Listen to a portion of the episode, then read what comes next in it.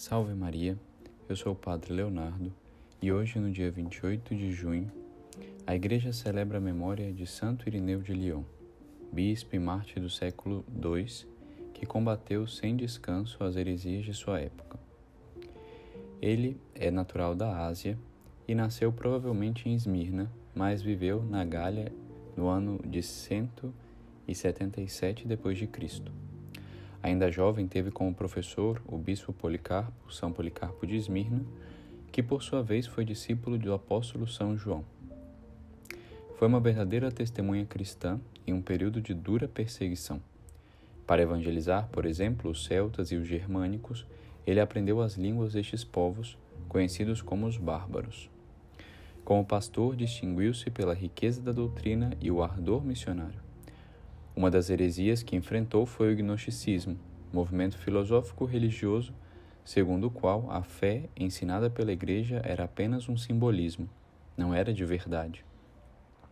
E sua obra mais conhecida, sem dúvidas, é a Adversus Hereses, que é contra as heresias, que permanece profundamente atual, não só pelos argumentos que oferece contra erros que de um modo ou de outro continuam espalhados pelo mundo, ainda que com diferentes formas, mas também por nos lembrar que não é próprio de um católico seguir as modas intelectuais do tempo e de nosso tempo, que se travestem de erudição e com uma soberba pretendem rejeitar a tradição bimilenar da igreja, ou seja, nossa igreja tem dois mil anos de tradição que ensina é, e que não muda em fé e moral, e as pessoas é, começam a acreditar nessas novidades que surgem em nossos tempos, que são coisas que surgem agora, que não tem tanto tempo assim.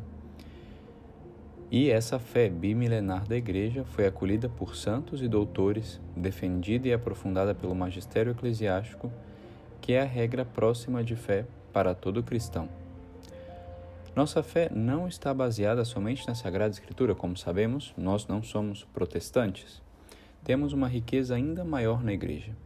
Isso porque nossa fé está sustentada por três colunas: a Sagrada Escritura, a tradição e o magistério.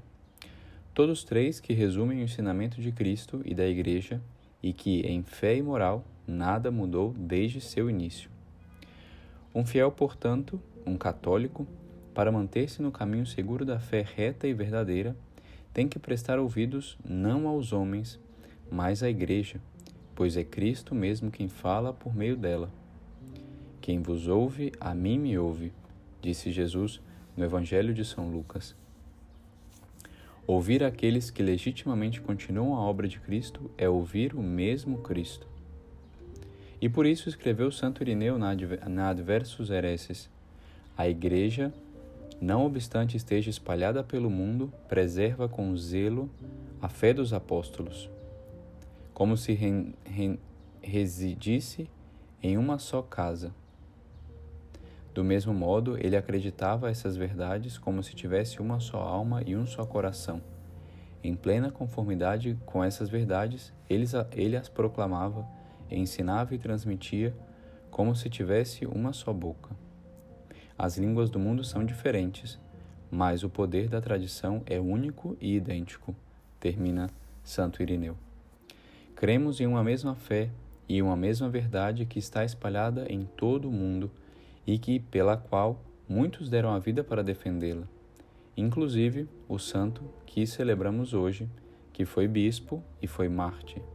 Ou seja, ele ensinou a muitos em sua diocese e também morreu por essa verdade que ele ensinou. Ele não somente ensinou, mas ele ensinou dando o que ele tinha de mais precioso, que é a própria vida e em uma perseguição decretada pelo imperador Marco Aurélio, que atingiu a cidade de Lyon, ocasionou uma, um grande massacre dos cristãos, todos mortos pelo testemunho da fé. Irineu morreu como Marte no dia 28 de junho de 202. Que exemplo de Santo Irineu, fortalecido pelo Espírito Santo, para poder derramar o próprio sangue em defesa da doutrina cristã, possa, possamos também nós, sempre fiéis ao magistério perene da Igreja, preservar incorrupta e incontaminada a única fé pregada pelos apóstolos e por eles e seus sucessores transmitida a nós sem perda nem acréscimo. Ave Maria Puríssima, sem pecado concebida.